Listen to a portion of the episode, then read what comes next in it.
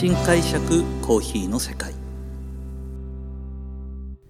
私丸見コーヒーの代表後藤英二郎がコーヒー文化が香る北海道札幌市から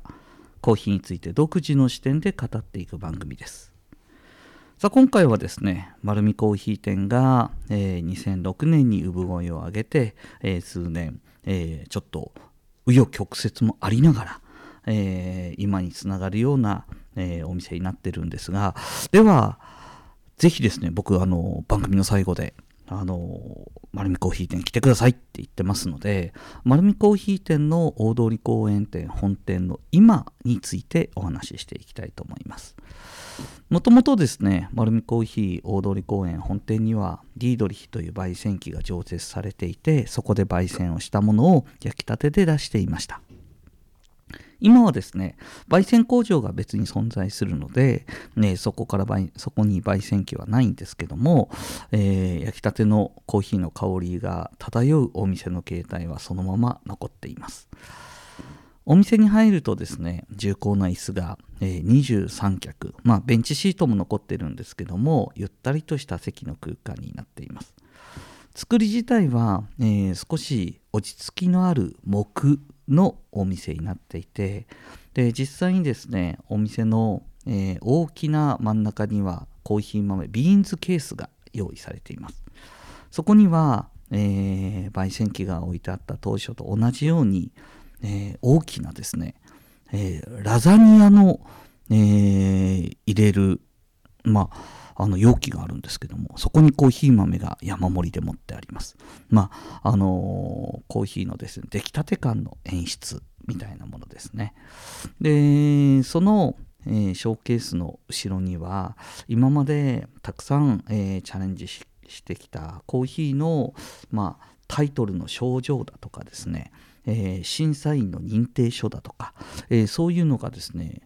数十枚1 5 6枚貼ってあるかな額に貼ってっていうような形の壁の、えー、様子になっています。そしてオープン当初から入り口で、えー、お客様をお迎えするのはですねブルダニウムという食器が置いてあります、えー、ブルダニウムというのはですねあのブルーオニオンというえー、絵柄が大変有名なんですが有名なメーカーでいうと最も有名なのはマイセンさんでしょうか。ドイツのマイセンさん。ロッチェン・フォイター。そして、えーと、世界四大メーカーというのがあってその中の一つがこのブルダニューブ、えー、岐阜で作られています、はい。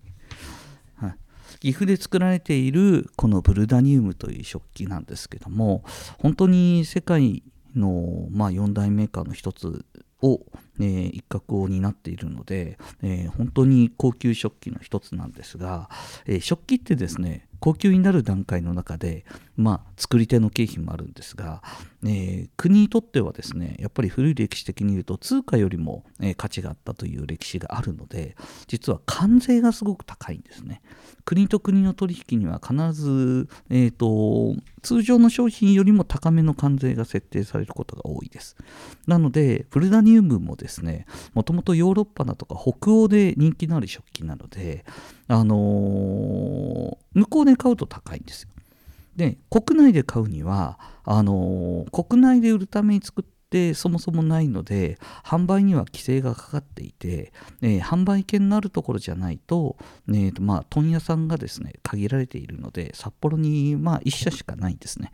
でそこも実は古くから付き合いのあるところなのでそこから食器を入れさせていただいているブルダニウムのテーブルウェアが全て揃っている棚があります。そして入ってすぐにはですねコーヒー器具丸見コーヒーはやっぱりご家庭で美味しいコーヒーを飲んでいただきたいというところで、えー、コーヒー豆のご案内をしていますのでその時に必要なコーヒーのグラインダーだとか、えー、ドリップする機械などが、ね、入り口近くには用意してあります。あと、あのー、席の構図がですね、あの本当に、えー、奥に長いお店になっているので、えーと、一席一席にしっかりと空間も空けてお客様と座るようなことができるようなベンチシートを用意していますのでそこに座るとですね、えーと、ショーケースに並んでいるコーヒー豆全てオーダー可能です。で、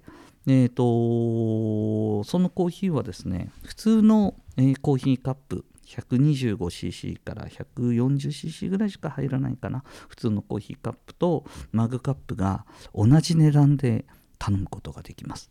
なのでその日のゆったり時間を過ごす時間の長さやまあお腹の膨らみ具合もあるかな。あのそれに合わせて、えー、カップソーサーを選ぶのかマグカップを選ぶのかはお客様次第です。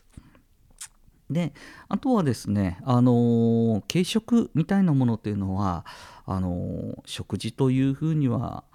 なかなか言いづらいかな。そこまでしっかりとしたものはあまり用意していません。ただ今ワッフル季節のですねフルーツやなんかを盛り合わせたワッフルは手作りでご用意しております。あとはえーと、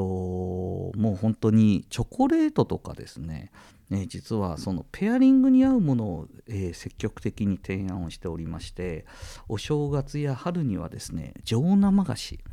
まあ、北海道はですね、えー、大豆の生産が十勝が全国で一番だったりとかするのであの上生菓子とか素晴らしいあの職人さんが作るものがありましてそういうものをペアリングで合わせて楽しんでいただいています。